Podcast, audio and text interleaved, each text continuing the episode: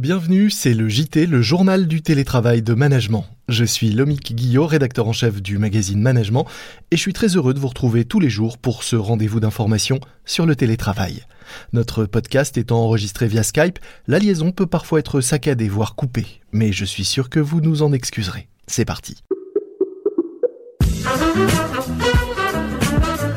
C'est le journal du télétravail.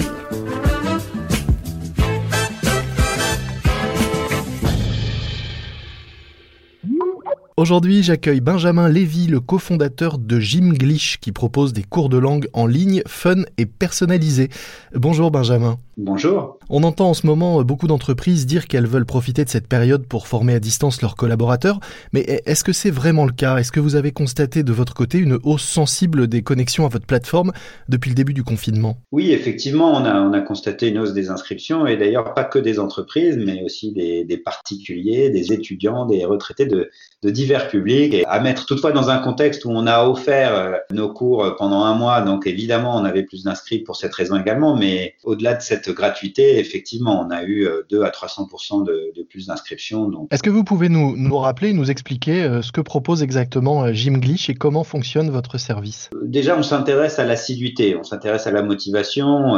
On n'est pas une N plus unième plateforme de ressources pédagogiques en ligne. Il, y en a déjà beaucoup. Il y en avait déjà beaucoup en 2004 quand on a commencé avec Gymglish. Nous, on s'intéresse à qu'est-ce qu'on peut faire dans un contexte en ligne, à distance, tout seul, devant un écran, petit ou grand, pour rester assidu, pour rester motivé et ainsi pour apprendre, mais aussi consolider, réviser. D'où cette idée de gymnastique quotidienne, Gymglish. Du coup, le service est un service de leçons quotidiennes, personnalisées, scénarisées et corrigées. Et du coup, on va adapter euh, par adaptive learning, ce qu'on appelle aujourd'hui euh, l'adaptive learning, c'est-à-dire l'apprentissage adaptatif, le contenu de chaque session de 10 minutes pour qu'il soit au plus proche des attentes du niveau de chaque utilisateur, non seulement en termes d'acquisition des connaissances que de révision. Donc concrètement, c'est un abonnement et tous les matins, vous recevez votre petite leçon, elle est corrigée et encore une fois, le contenu de cette leçon, conçu pour durer une dizaine, une quinzaine de minutes, va être scénarisé pour emprunter des ingrédients divertissement et essayer de, vous faire marrer, de vous faire découvrir des personnages hauts en couleur, des personnages et des situations décalées, comme le font très bien des auteurs de séries, pour essayer de, vous garder dans la durée, vous inciter à continuer, d'apprendre et à réviser. Est-ce que vous avez noté, alors au-delà du nombre d'inscriptions qui a augmenté depuis le début du confinement, une plus forte assiduité encore de vos apprenants? Elle était déjà haute parce que encore une fois, c'est notre objectif, hein. c'est notre point de focus, euh, l'assiduité. Alors ça marche pas pour tous, pour autant, mais on a regardé, euh, on a regardé euh, en hauteur il y a il y a une dizaine de jours, effectivement, on a une, une assiduité qui est, qui est un peu meilleure, mais encore une fois, c'est pas c'est pas aussi significatif que le nombre d'inscriptions qui lui a, a pour le coup explosé oui, explosé en tout cas, qui a, oui, qui a bien augmenté d'un coup au début du confinement. Alors, en, quoi votre, euh, votre solution est particulièrement adaptée à la période et, euh, et au télétravail? Est-ce que c'est parce que c'est euh, important encore plus aujourd'hui d'avoir un rendez-vous quotidien et régulier, des repères et, et cette routine que l'on crée? L'une de nos clés de l'apprentissage, c'est d'essayer au quotidien d'être concis pour peser le moins possible sur nos emplois du temps. Donc c'est vrai que cette période de confinement peut-être nous, nous amène à, à, voir autrement la notion de temps, à voir autrement la notion de long terme et euh, peut-être euh, qu'on arrive à convaincre davantage de personnes de l'utilité d'inscrire ces efforts dans la durée. Hein, L'exemple que je prends parfois, c'est de dire, bon, bah, si je fais 8 heures de pompe demain, après-demain, je vais avoir mal partout et, et dans 3 six mois, ça aura servi à rien. Alors que si je fais euh, pendant 5-10 minutes quelques pompes, quelques exercices, mais que je le fais régulièrement dans la durée, là, ça va apporter euh, ses fruits à 3 mois, 6 mois, 1 an. Donc ce, cet argumentaire, on va dire, parle euh, davantage en, en, période de confinement. Après, le reste, c'est le côté ne pas bousculer les emplois du temps. Et finalement, et peut-être contre-intuitivement, ne pas bousculer les emplois du temps, c'est vrai en période de confinement et c'est vrai hors période de confinement. C'est-à-dire qu'il faut savoir mmh. être léger au quotidien, s'insérer dans les routines. Il faut une routine et pour la trouver, il bah, faut s'insérer on va dire facilement parmi les autres routines.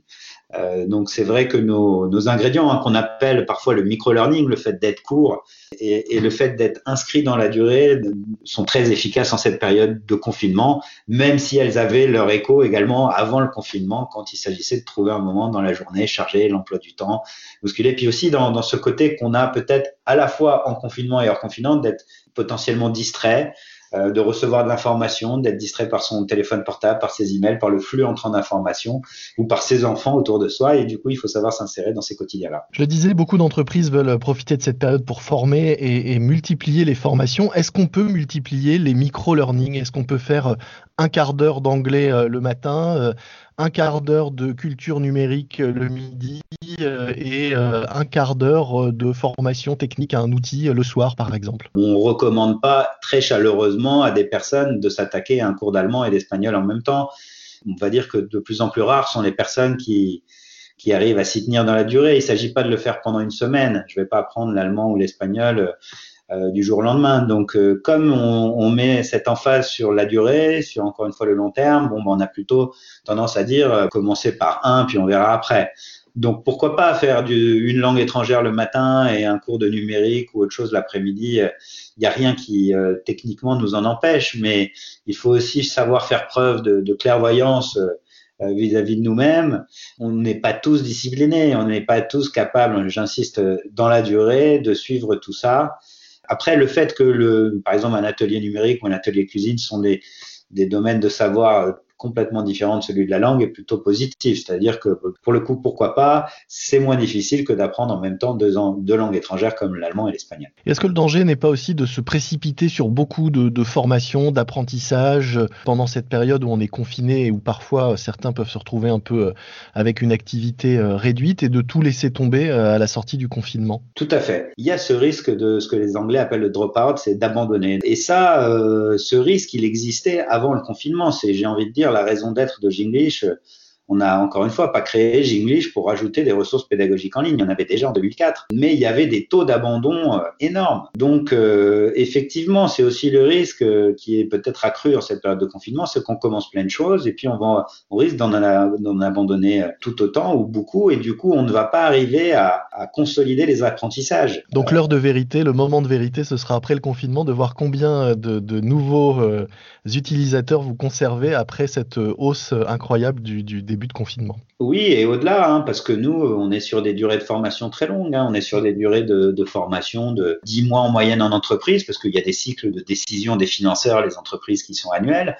Mais sur du particulier, on est, euh, on est sur du 2 ans moyen. Donc, on est vraiment sur cette idée qu'on va apprendre peu au quotidien, mais de façon régulière, 2, 3, 5 fois par semaine, mais dans la durée. Donc, il faut dire aussi aux, aux entreprises qui nous écoutent et aux, aux, aux DRH qui nous écoutent qu'il ne faut pas espérer que leurs collaborateurs, à la sortie du confinement, soient devenus euh, miraculeusement euh, bilingues parce qu'ils auraient suivi euh, une formation pendant la durée de ce confinement. Il n'y a pas de miracle et ça c'est vrai pour les langues et c'est vrai dans beaucoup d'autres domaines de formation en e-learning. Hein, encore une fois, le e-learning ou le digital learning, appelez-le comme vous voulez, il arrive au début du 21e siècle au début des années 2000 avec beaucoup de promesses, des promesses de démocratisation d'accès à la formation. On va former tout le monde pour pas cher, tout va être disponible. Et puis 20 ans plus tard, et en dépit de nombreuses innovations techniques, euh, on n'a pas tant que ça euh, ouvert euh, la formation, l'éducation, le savoir à tout le monde. Pourquoi? Parce que bah, on a oublié que c'est pas parce que j'ai des bibliothèques en ligne disponibles et qu'elles sont exhaustives, qu'elles sont parfois gratuites ou pas chères que je vais y aller, que je vais apprendre des choses, que je vais m'en souvenir, que je vais pouvoir pouvoir les mobiliser, ces connaissances. Et du coup, euh, c'est ça pour nous, d'après nous, l'enjeu du e-learning. C'est pas tellement la, faisabilité technique ni même la, la, mise à disposition de ressources exhaustives. C'est plutôt qu'est-ce qu'on peut faire pour que les gens les, les exploitent dans leurs emplois du temps, confinés ou non, et euh, dans la durée. Et c'est là l'enjeu, et c'est pas facile parce que euh, vous êtes tout seul devant un écran. Comment êtes-vous de votre côté euh, organisé pour euh, cette période de, de, de, confinement et de télétravail au sein de Gymglish Quelle est votre votre pratique du télétravail et votre organisation en ce moment? Déjà, euh, toute l'entreprise évidemment est en télétravail. Bon, ça a été très facile pour nous parce que bon, d'une part notre activité 100% en ligne, ça aide, mais j'ai envie de dire depuis 15 ans ou 16 ans qu'on existe, on a toujours eu euh, une partie de, l'équipe en, télétravail, une partie de la semaine. On avait aussi beaucoup de voyageurs qui souhaitaient voyager et travailler. Donc ça a été assez souple pour nous. Euh, après, il y a des dispositions euh, ponctuelles ou des, qui dépendent des, des, situations familiales des uns et des autres. Par exemple, je vais vous prendre mon exemple personnel. Moi, j'ai deux jeunes enfants en bas âge. Bon, bah, je suis à 50% de mon temps. Donc, on a une partie de l'équipe qui est à, à temps partiel parce qu'ils ont des enfants à garder, mais la plupart est à, est à temps complet. Donc, j'ai envie de dire que cette transition vers le confinement euh, s'est faite euh, assez facilement. Euh, on a eu la chance d'avoir un soutien du gouvernement justement pour ces personnes qui tout d'un coup devaient assumer la garde de, leurs enfants, par exemple. Tout ça dans un contexte où, euh, contrairement à beaucoup d'autres business, euh, on est plutôt, enfin, ce confinement a, a, eu des répercussions euh, assez positives chez nous avec davantage d'inscriptions. Donc, on a du travail, on a des choses à faire, avec quand même de l'inquiétude parce que d'une part, nos clients nous racontent leur vie et nos clients entreprises, euh, c'était plus compliqué. C'est des, des, salariés organisés en télétravail tout d'un coup. Hein. Nous, nos clients, c'est souvent les services RH, donc qui sont au cœur de la problématique de passage en confinement. Et puis, on a énormément de partenaires. On a plusieurs centaines de partenaires qui sont des écoles de langue qui ont dû fermer et qu'on a dû accompagner dans une, dans une continuité pédagogique. Donc voilà, tout ça a fait que ça a continué, tout le monde a travaillé et on a pu, euh, grâce à nos outils techniques, euh, grâce à nos façons de faire et grâce à des soutiens de cachant de, l'État, on a pu très vite euh, s'adapter à, nos situations personnelles euh, les uns et les autres. Merci beaucoup euh, Benjamin. Je rappelle que vous êtes le cofondateur de Gymglish qui propose des cours de langue en ligne fun et personnalisés à apprendre à petite dose tous les jours euh, ou le plus régulièrement possible et sur la durée, on l'a bien compris. On mettra le, le, lien dans les notes de cet épisode pour euh, celles et ceux qui voudraient découvrir vos cours en ligne et votre plateforme, sachant qu'ils sont gratuits jusqu'à la fin de, du confinement. Merci beaucoup. C'est la fin de notre JT, le journal du télétravail. Un morceau à ajouter à votre playlist de confinement, La Maison du Bonheur de Francis Lalanne. C'est une chanson qui date de la fin des années 70 et qui figure sur l'album Rentre chez toi. Alors en ce moment c'est plutôt Reste chez toi, mais on espère que vous êtes effectivement confiné dans La Maison du Bonheur. Et puis un podcast que je vous recommande, Les Rendez-vous de Bacchus, une série de podcasts autour du vin et de la vigne. Des discussions passionnées autour de sujets culturels et historiques liés au vin et à sa consommation. Les Rendez-vous de À écouter sans modération. Je vous dis à demain. En attendant, n'hésitez pas à vous abonner à notre podcast et à le noter en nous donnant, s'il vous plaît, 5 étoiles. Soyez prudents, respectez les consignes et les gestes barrières, restez chez vous, portez-vous bien et bon télétravail à tous. C'est le journal du télétravail.